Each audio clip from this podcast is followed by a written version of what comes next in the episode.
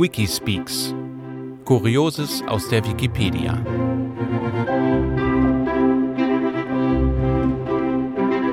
Episode 7 Synodus Horrenda.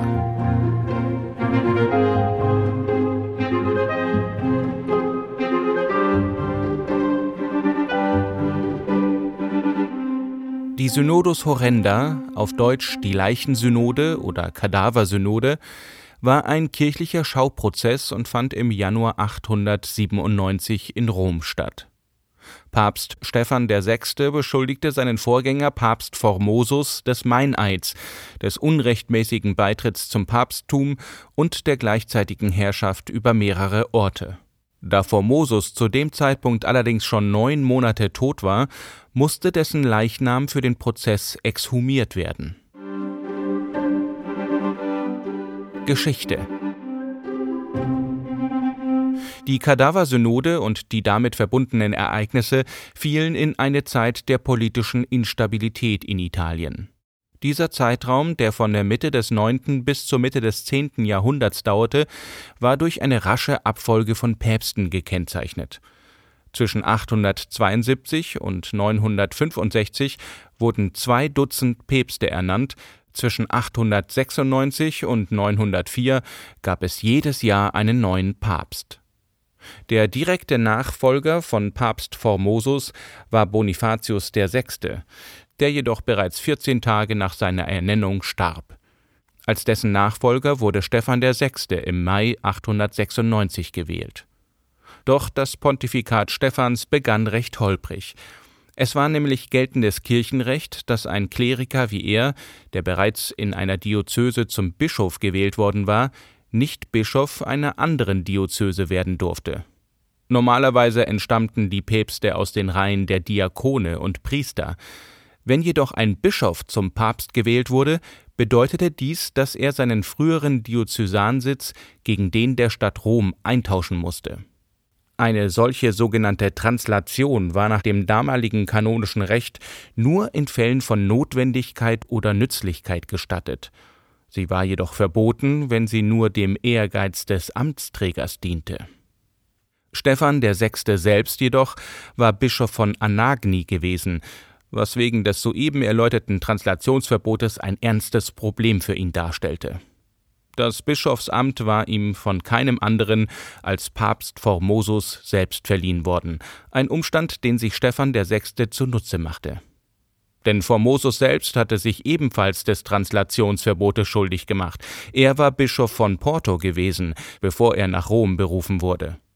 Wenn Formosus nun nachträglich verurteilt und seine Weihen für ungültig erklärt würden, würde sich Stephans Translationsproblem von selbst lösen denn nach einer ungültigen Weihe von Formosus wäre Stephan nie rechtmäßig Bischof gewesen und hätte somit auch nicht das Translationsverbot missachtet. Und um ganz sicher zu gehen, beschuldigte Stephan der Sechste Formosus außerdem einen Eid gebrochen zu haben, den er Papst Johannes dem Achten geleistet hatte. Diesem Eid zufolge hätte Formosus nie wieder nach Rom zurückkehren dürfen. Prozess und Urteil Stephan ließ also neun Monate nach dem Tod von Formosus dessen schon verwesende Leiche aus der Gruft holen, in päpstliche Gewänder kleiden und auf den Thron setzen. Dann wurde Formosus, der durch einen Diakon vertreten wurde, in einer dreitägigen Prozedur förmlich angeklagt und verurteilt. Das Urteil stand von Beginn an fest. Formosus wurde abgesetzt sowie alle seine Amtshandlungen und von ihm gespendeten Weihen für ungültig erklärt. Nach seiner Verurteilung wurde die Leiche Formosus einer ganzen Reihe von Prozeduren unterzogen. Die Verurteilung entsprach einem umgekehrten Abbild der Vorwürfe, die man gegen Formosus erhob. Statt auf dem Thron von St. Peter zu sitzen, wurde der Tote vom päpstlichen Stuhl gerissen. An die Stelle der feierlichen Einkleidung vor der Weihe trat die Entblößung bis auf das letzte Hemd. Statt ins päpstliche Ornat wurde er in die Tracht des Volkes gehüllt. Das Abschneiden der Finger verwies auf den Vorwurf des Meineids, vielleicht auch auf den Verlust der Segenskraft des Papstes. Die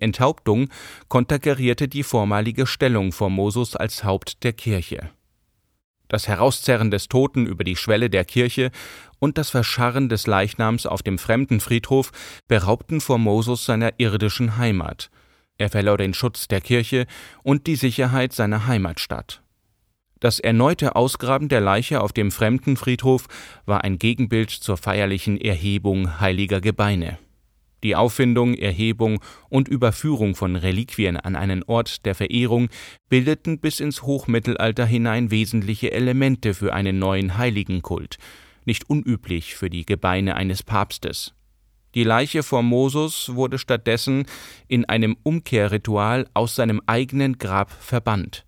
Schließlich wurde die Leiche noch im Fluss Tiber versenkt, um die Tilgung des Toten aus dem Gedächtnis der Lebenden zu vollenden. Im Lateinischen nennt sich das dann Damnatio Memoriae. Nachgeschichte Stephan VI. konnte sich allerdings seines Triumphes nicht lange erfreuen. Ein knappes Jahr später, im August 897, wurde er gestürzt, in den Keller geworfen und dort erwürgt. Als Urheber der Absetzung gilt die römische Stadtbevölkerung. Die Lateranbasilika war während seines Pontifikats eingestürzt und die Bevölkerung sah darin wohl ein Zeichen für den Zorn Gottes gegen die Initiatoren der Leichensynode. Stephans zweiter Nachfolger, Theodor II., der nun 20 Jahre lang auf dem Papstthron saß, ließ im Dezember 897 die Leiche von Formosus, die von dessen Anhängern aus dem Tiber geborgen worden war, und hob sämtliche Beschlüsse der Leichensynode wieder auf. Damit war das Leid von Formosus allerdings immer noch nicht zu Ende. 904 kam wieder ein Anhänger Stephans VI. an die Macht, Sergius III. Er jagte die Anhänger Formosus erneut und erklärte alle Kleriker, die durch ihn oder durch einen von ihm ernannten Bischof die Weihe empfangen hatten, zu Laien. Sergius ließ die Leiche des toten Papstes ein weiteres Mal exhumieren und nach der Abtrennung der übrigen Finger der Schwurhand wiederum in den Tiber werfen. Sie soll sich jedoch im Netz eines Fischers verfangen haben und wurde später in die Peterskirche zurückgebracht, um dort zum dritten Mal bestattet zu werden. Von seinem unmittelbaren Nachfolger Anastasius III. bis zum jetzigen Papst Franziskus haben sie alle im Stillen, das heißt ohne neue Aufmerksamkeit auf das Thema zu lenken, bekräftigt, dass die Leichensynode ungültig und illegal war. Das ist auch der Grund, warum Formosus immer noch unter dem Petersdom begraben ist und warum er nicht als Gegenpapst betrachtet wird.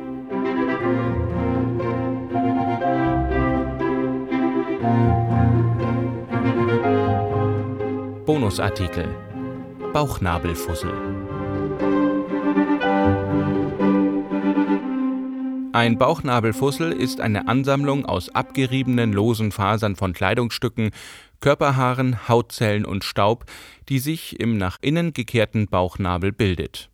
Eine Sonderform ist der Nabelstein oder Omphalolit im Jahr 2001 führte Karl Kruszelnicki von der Universität Sydney, Australien, eine systematische Untersuchung durch, um die Zusammensetzung der Bauchnabelfussel zu bestimmen. Seine wichtigsten Erkenntnisse waren Bauchnabelfussel bestehen vor allem aus losen Fasern der Kleidung, vermischt mit abgestorbenen und zerfetzten Hautzellen und ausgefallenen Körperhaaren Entgegen der Erwartungen bewegen sich Fussel auch aufwärts aus der Unterwäsche und weniger abwärts aus Hemden und Oberteilen. Die Bewegung resultiert aus der reibenden Zugkraft des Körperhaares auf die Unterwäsche. Frauen haben weniger Bauchnabelfussel, weil sie dünnere und kürzere Körperhaare haben. Umgekehrt haben ältere Männer mehr, weil sie stärkere und zahlreichere Haare am Körper besitzen die charakteristische blaugraue Farbe der Bauchnabelfussel ist der Durchschnitt der Farben der Fasern in der Kleidung. Dieselbe Farbe haben auch Fusseln in Wäschetrocknern. 2002 wurde Kruszellnicki für seine interdisziplinäre Forschung mit dem IG Nobelpreis ausgezeichnet. Rekord Graham Barker aus Perth, Western Australia, ist laut Guinness Buch der Rekorde der Rekordhalter für das Sammeln von Bauchnabelfusseln. Er hat seit dem 17. Januar 1984 beinahe jeden Tag seinen Bauchnabelfussel gesammelt. Er findet täglich etwa 3,03 Milligramm. Im Gegensatz zu den Untersuchungen von Kruszelnicki sind seine Fusseln angeblich von rötlicher Farbe, obwohl er kaum rote Kleidung trägt. Nabelstein Ein sogenannter Nabelstein, Omphalolit, entsteht über einen Zeitraum von mehreren Jahren bei Menschen mit einem besonders tief eingezogenen Bauchnabel. Abgestorbene Hornzellen verbleiben in der Nabelhöhle und werden mit der Zeit zusammengepresst, sodass ein braunes oder schwarzes festes Gebilde entsteht, das sich nur schwer entfernen lässt. Es wird angenommen, dass eine Verbindung zwischen wenig ausgeprägter persönlicher Hygiene und der Nabelsteinbildung besteht. Eine andere Hypothese besagt, dass sich Sebum und Keratine über lange Zeit ansammeln. Andauernde Verdunstung von Restfeuchte nach Schwitzen oder Baden führt zur allmählichen Ausbildung des harten, steinähnlichen Kalkulus. Er ist meistens harmlos, kann sich aber in seltenen Fällen entzünden oder ulzerieren.